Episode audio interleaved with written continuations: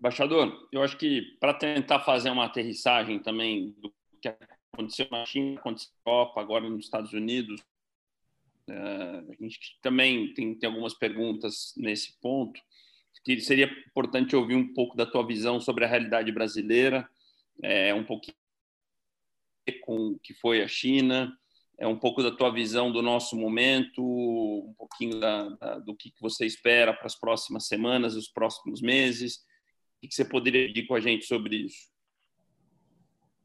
Eu acho que é cedo de, também para ter um quadro preciso, mas tudo leva a crer que nós vamos entrar num período muito difícil de crescimento negativo, eu acho que por mais de um ano, dificuldades das empresas, desemprego muito elevado, questões sociais é, mais acentuadas.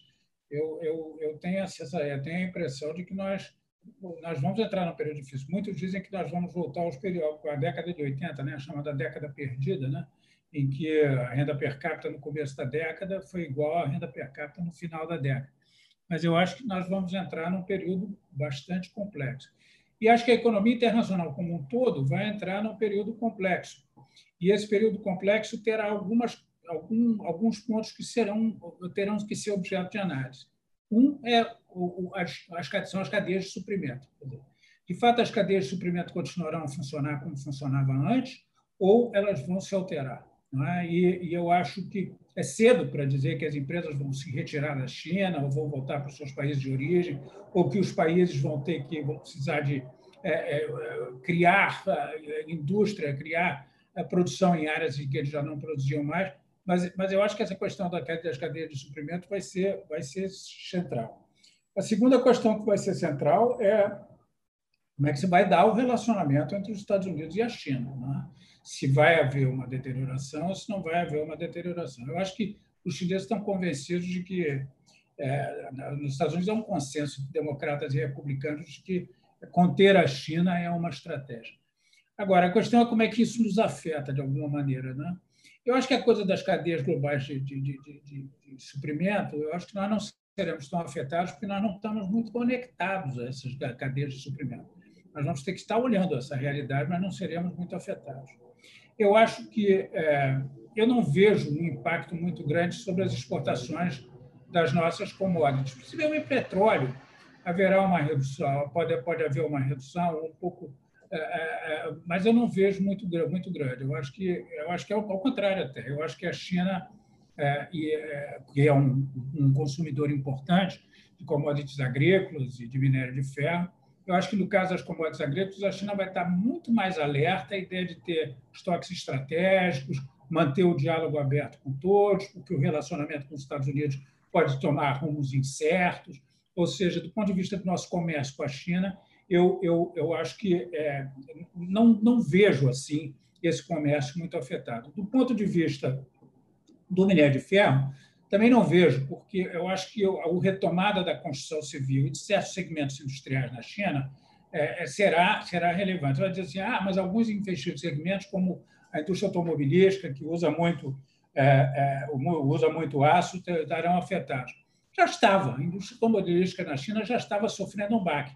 E, se você for olhar agora, uma das medidas da China para auxiliar certos setores foi exatamente o setor automobilístico eles querem voltar a dar subsídios ao setor automobilístico para ele voltar a utilizar aço. E a construção civil, eu acho que vai haver um grande estímulo à construção civil na China, e quem olha o mercado de bônus nesse momento de, de construção civil vê que em março houve, está havendo quase que uma, uma explosão. O mercado de bônus está se ampliando, de, para, é, é, para investimentos na construção civil, está se ampliando muito. Ou seja, também não acho que na área do minério de ferro nós vamos ter nenhuma, nenhum, nenhuma e um impacto importante. Mas, dentro da nossa realidade, eu acho que é, nós teremos períodos muito difíceis. Eu acho que uma das consequências dessa crise será um pouco essa sensação de que é, acho que o mundo pedirá mais governo. Eu até tenho a sensação de que na China talvez peçam mais, mais liberdade de, de, de, de, de expressão, né? porque, em função desses casos todos, do, Dr. Lee e outros, eu acho que pode haver isso. E nos demais países, eu acho que vai, dar, vai, vai haver uma demanda por mais governo, ou seja, mais orientação do governo. E eu acho que se atravessar esse mar revolto que estará diante de nós por alguns anos, eu acho que, e não serão poucos, porque o déficit fiscal está aumentando muito, a dívida aumentará consideravelmente, ou seja, os dados macroeconômicos não serão é, dados a estimular, pelo menos os investidores de portfólio, a voltar a olhar os nossos mercados com atenção, mas eu acho que vai, nós vamos precisar da ação grande dos governos. Acho que é um ponto positivo no Brasil e em vários outros países, que é o seguinte: há uma liquidez disponível. Né? Tem tanto dinheiro no mundo emprestado a taxa de juros negativa, há uma liquidez disponível no mundo. E eu acho que é, é, um dos ativos da nossa economia é o empreendedorismo. Né? Ou seja, eu acho que é, é, eu não quero ter uma atitude totalmente negativa, não quero simplesmente olhar o passado e dizer vamos copiar a realidade do passado porque eu acho que nós temos um, um grau elevado de empreendedorismo e estamos num momento em que a liquidez na economia também estará alta. Vai dizer, não, mas aí o governo precisará de recursos e os governos recursos serão transmitidos, serão aplicados outra vez para financiar o déficit fiscal.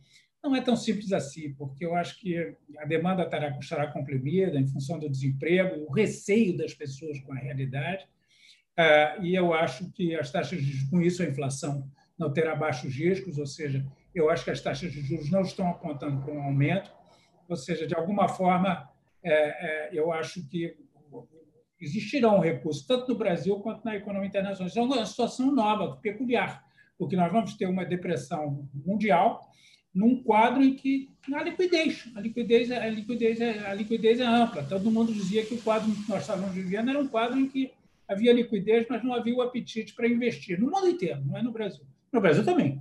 Liquidez, mas baixo apetite para investir. Enfim, eu acho que as oportunidades podem nascer a partir daí, mas eu não vejo, infelizmente, um cenário é, muito otimista. Primeiro, a questão do, da, da exportação para o crescimento. Sem dúvida, a exportação ainda tem uma, uma, um peso no crescimento da China, acho que em torno de 20% do crescimento, né? mas o consumo interno tem um peso muito maior sobre o crescimento.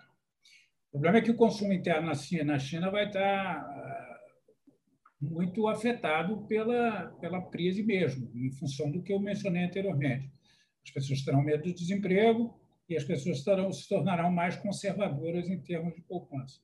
Ou seja, mas esse, esse, o consumo interno, a China está num, num período precisamente de substituição da exportação como força de crescimento para uma força, para uma realidade em que o consumo interno será é a força mais diretamente responsável pelo crescimento, pelo crescimento da economia. Ele não é necessariamente responsável, ele ainda tem uma participação menor no, no, no PIB como um todo, mas ele tem uma participação crescente sobre o crescimento do PIB, sobre o crescimento da economia. Então, eu acho que, é, obviamente, a China é afetada pelo, pelas exportações, mas é, é, o consumo interno será a chave principal e Daí a preocupação do governo com o desemprego e, e, e ela vai continuar. Na crise de 2008 aconteceu uma coisa curiosa, porque a, a, a China, a China, enfim, muitas em 2008 essas empresas eram muito mais voltadas para a exportação do que são atualmente, né?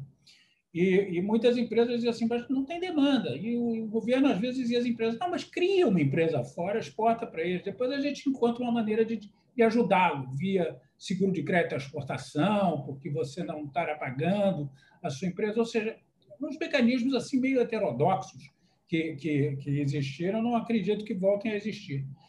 Haverá um, um, um peso, mas não sobre, sobre o desempenho da economia, o fato do, dos mercados globais estarem menos, menos ativos, mas não será o mesmo que houve em 2008, porque a dependência do consumo interno é muito maior. Eu acho que é, os, os, o impacto sobre a globalização possivelmente será maior, efetivamente. É, primeiro, vamos ver essa questão das cadeias de valor. Né? Assim, como é que se as empresas vão, de fato, se deslocar ou não vão se deslocar. É, mas eu acho que, é, bem ou mal, haverá um, uma, uma tendência natural ao, ao, ao, fechamento, digamos assim, a, a, visão, a visões nacionais de todo ponto, de todos os pontos de vista e a procura de governo, a procura por governos. Eu acho que, que, que haverá toda o pensamento liberal agora será muito afetado pela ideia de que não, os governos têm que, têm que estar presentes. Mas, sobretudo, eu acho que a dificuldade de recuperar a globalização se dará pelo fato de que os mecanismos de interação internacional entre os governos, tanto política como econômica, estão hoje estão muito desgastados.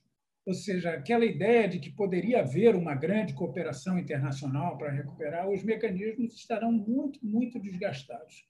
Ou seja, eu, eu acho que é, é impossível é, ter um quadro global do que vai, vai ocorrer, tudo vai depender muito da reação das empresas nessa, na, na cadeia de valor, nas cadeias de valor, mas, é, é, de alguma forma, eu acho que essa a ideia de globalização e a globalização como uma força de, de, de, de, de estímulo né, às realidades econômicas e mesmo à integração política, ela vai sair, ela vai sair, ela vai sair muito afetada nisso. E, e, e, além disso, pelo fato de que nós estamos vivendo uma realidade em que os dois países centrais eles brigam e se acertam, mas o mundo assiste a isso um, assim como um espectador, não é? Você vê que eles houve um acordo entre os Estados Unidos e a China, é, um acordo comercial, essa primeira parte aí que eles dizem do acordo comercial. O acordo claramente, enfim, é, contraria, se não regras, alguns princípios da, da, da, da, Organização Mundial do Comércio, né, da OMC. Por exemplo, ele passa a abençoar o comércio administrado, porque a China se compromete a comprar mais é, 200 bilhões, se não me engano, de produtos americanos ao longo, de, ao longo do tempo. Ou seja, significa isso é o comércio administrado, é, é dando uma ordem às empresas para comprarem mais. É tudo que não se defende nessa realidade. Segundo, haverá um diálogo privilegiado entre os Estados Unidos e a China em, em temas como indústria farmacêutica.